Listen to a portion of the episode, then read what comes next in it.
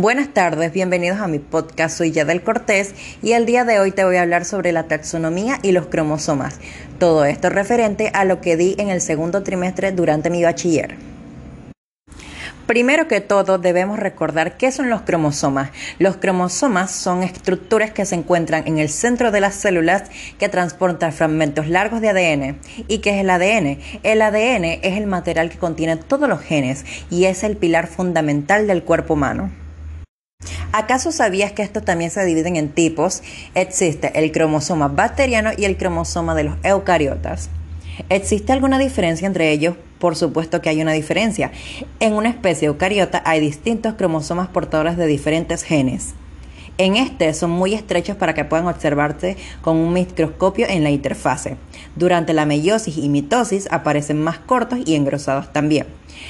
Y sobre todo, en todos los eucariotas existen al menos dos tipos de cromosomas.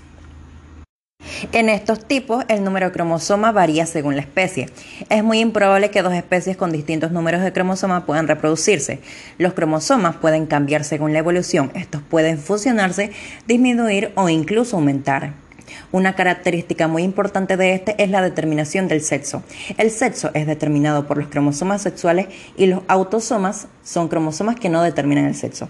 Si contiene el individuo el cromosoma XX, este será una mujer. Y si el individuo porta el XY, será un varón.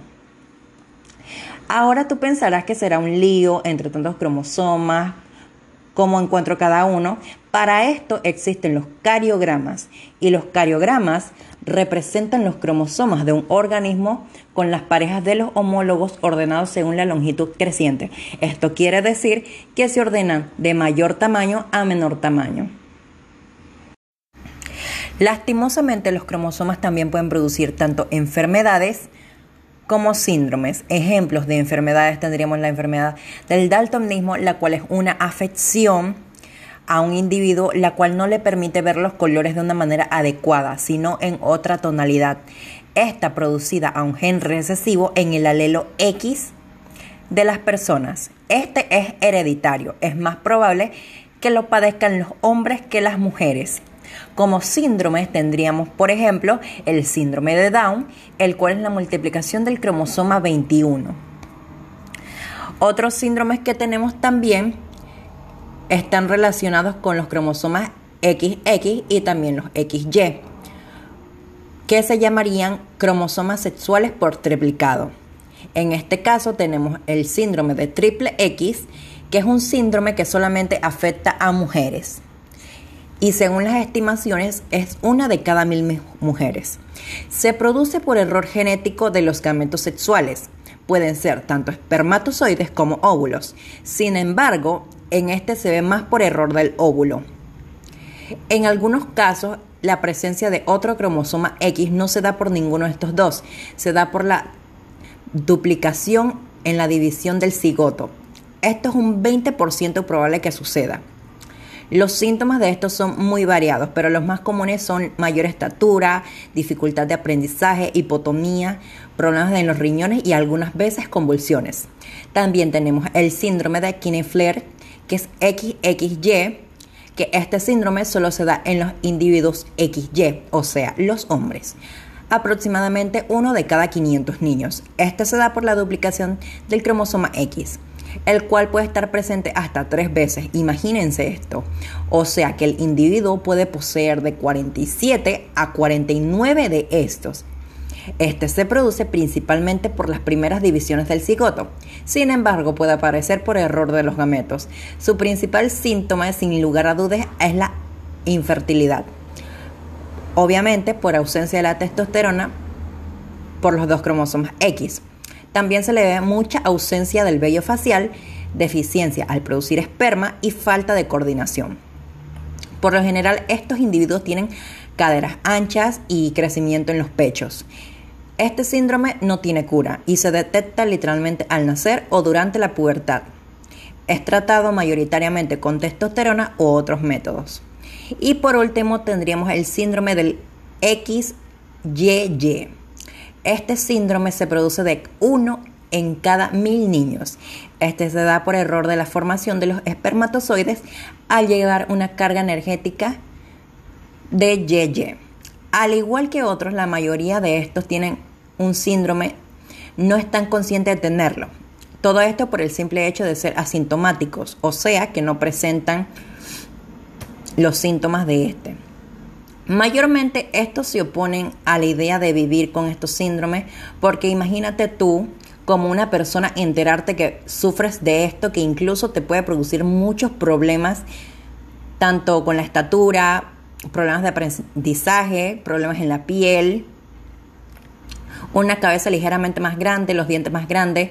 Esto es muy preocupante, la verdad. Por esto es muy importante informar sobre estos síndromes, estos casos, para que las personas estén orientadas acerca del tema y puedan tratarlos con sus hijos, porque este puede ser tratado con apoyo tanto psicológico y educativo. Con todo el tema de la cromosomía aclarado, procederé a hablar sobre la taxonomía. En resumen, esta es la ciencia que estudia la clasificación y todo lo relacionado con esta. En la biología, en la ciencia, esta se encarga de ordenar los seres vivos en una base en un sistema de clasificación en función de la especie y otras categorías. Ahora, ¿de dónde surge la taxonomía? ¿Quién fue el padre de esta? El padre de esta fue Carlos Linneo. Este fue un botánico sueco nacido el 23 de mayo de 1707. Su temprano interés por las plantas hizo que a su edad de 8 años se le conociera ya por el apodo del pequeño botánico. Este, con la introducción de la llamada clasificación binaria, Carlos Linneo pudo clasificar más de 8.000 especies de animales y 6.000 vegetales. La taxonomía consta de tres dominios, los cuales son la ocaria, que se compone de las plantas, animales, hongos, protistas y los cromistas. Los cromistas son las algas y los plancton. El otro es la arquea, la cual está compuesta de los microbios que viven en los ambientes externos. Y por último, la bacteria o eubacterias, que son todas las bacterias que conocemos.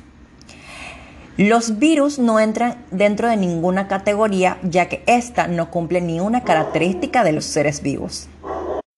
Ahora, ¿cuáles son los reinos taxonómicos? La complejidad y organización estructural de los individuos que se entregan en este dominio pueden ser tanto unicelular o pluricelular. Los reinos son animal, vegetal, fungi, protista y monera. Procederé a dar una breve explicación de cómo funcionan cada uno de estos. Ahora, la alimentación. En el fungi, la principal es la sapófrita. En la alimentación, en el reino fungi, la principal es saprófita. Esto quiere decir que se alimentan de materia en descomposición. En el animal, estos obtienen sus alimentos de otros seres vivos. En la plantea, son autótrofos, o sea, estos mismos generan sus alimentos. Y en el protista estos cuentan con tres tipos de formas para nutrirse. En su hábitat, en el fungi estos habitan en lugares oscuros, pueden ser tanto húmedos como cálidos. En el animal viven en cualquier tipo de ambiente. En el plantea, estos viven en diversos entornos, no importa si es húmedo, soleado o tropical. Y en el protista es variado pero generalmente se encuentran en lugares húmedos. Ahora la reproducción. En el fungi estos se pueden reproducir por esporas, aunque también se da una reproducción sexual o asexual. En el animal, estos son entre individuos entre diferentes sexos. En la plantea puede ser tanto sexual como asexual y en la protista estos se reproducen asexualmente mediante la meiosis. La meiosis es la división celular. Su clasificación. El fungi se divide en cuatro grupos, saprófitos, liquenizados, micorrizógenos y los parásitos. El animal se clasifica en vertebrados e invertebrados, el plantea se clasifican en biófitas y tracreófitos, y el protista son organismos simples. Y el tipo de dominio en este es el mismo, que es el eucariota.